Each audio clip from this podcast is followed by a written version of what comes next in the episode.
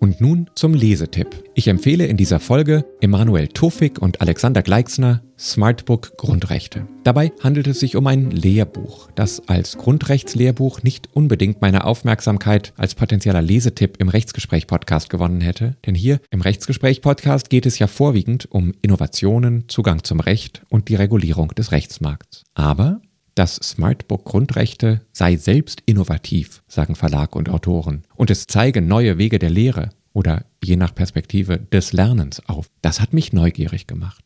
Was zunächst auffällt, das Lehrbuch gibt es online als E-Book kostenfrei. Die gedruckte Version kann man kaufen. Es heißt Smartbook, weil es zahlreiche Verlinkungen enthält. Über QR-Codes abrufbare, durchaus ausführliche Lernvideos zur Wiederholung und Vertiefung. 67 sind es genau. Und ebenfalls über QR-Code zugängliche weitere Informationen wie Podcast-Folgen und externe Links zu Debattenbeiträgen. Das kann zum Beispiel der Link auf ein Video einer Bundestagsdebatte sein. Diese Internetlinks sind im Grunde genommen mit Leben gefüllte Referenzen. Das gilt übrigens auch für die Fußnoten, die fast allesamt vermutlich überall, wo das für ein Werk aus dem Verlag möglich war, einen Link auf die jeweilige Verweisquelle haben. Und das gilt auch für Hinweise auf Normen und Rechtsprechung, die durchgängig verlinkt sind. Das macht die Arbeit mit dem Smartbook angenehm, jedenfalls wenn man mit der digitalen Version arbeitet und jetzt, denn zurzeit sind die Hyperlinks noch nicht tot. Ich finde das schon smarter als fast alles, was es sonst auf dem Markt gibt.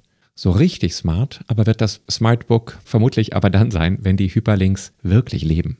Das tun sie jetzt nur zum Teil. Vor allem dort, wo sie das Buch mit Inhalten der Jurafuchs Lern-App verbinden. Das finde ich besonders stark und es bleibt abzuwarten, ob das auch über mehrere Auflagen hinweg hält. Als Lehrbuch ist das Smartbook Grundrechte knapp und gut geschrieben. Ich würde mal sagen, wer es durchgearbeitet hat, hat die Grundrechte in Inhalt und Funktion verstanden. Dabei hilft, das finde ich mindestens so smart wie die Verlinkungen, dass die Autoren das Buch didaktisch wirklich exzellent aufbereitet haben. Gut strukturiert, im Großen wie im Kleinen, wo zum Beispiel fast alle Abschnitte mit Fragen beginnen, was didaktisch viel sinnvoller ist, als irgendwelche Unterüberschriften zu finden mit einer klaren Visualisierung, ob es sich um Grundlagen oder Examenswissen handelt und mit klar formulierten Lernzielen, was den Leserinnen und Lesern ermöglicht, ihren Lernfortschritt gut zu messen. Außerdem legen die Autoren, mit Emanuel Tofik habe ich mich übrigens in Folge 35 des Rechtsgespräch-Podcasts unter anderem über Digitalisierung und Legal Tech in der Juristinnenausbildung unterhalten, Link in den Show Notes, legen sie also ihre didaktische Methodik offen und erläutern die Prinzipien ihres Stils bis hin zu empirisch begründeten Hinweisen zum Gendern.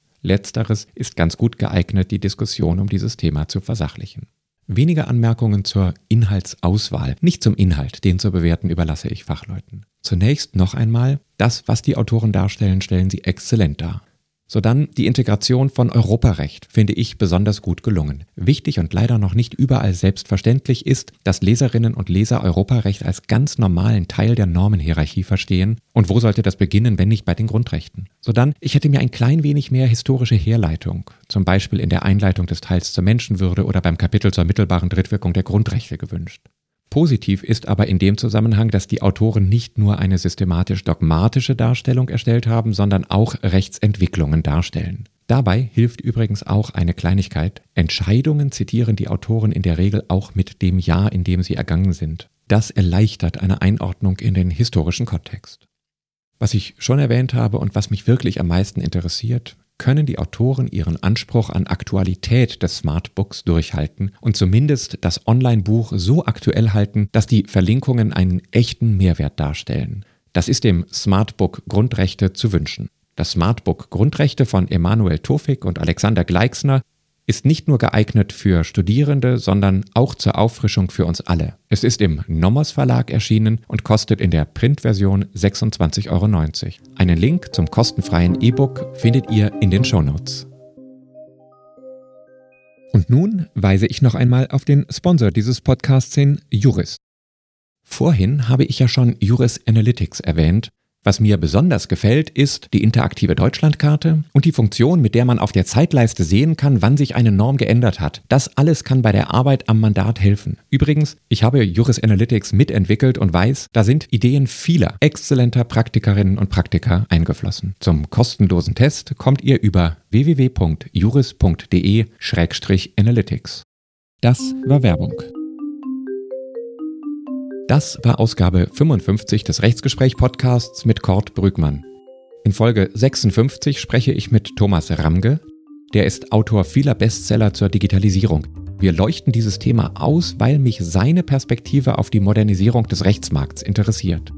Und ich unterhalte mich über Trends auf dem Rechtsmarkt mit ChatGPT. Ich dachte, das könnte interessant sein, nachdem seit Wochen viele vorwiegend über ChatGPT reden.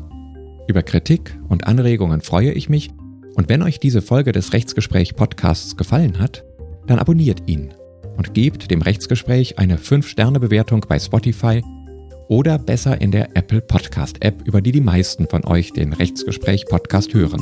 Bis zum nächsten Mal.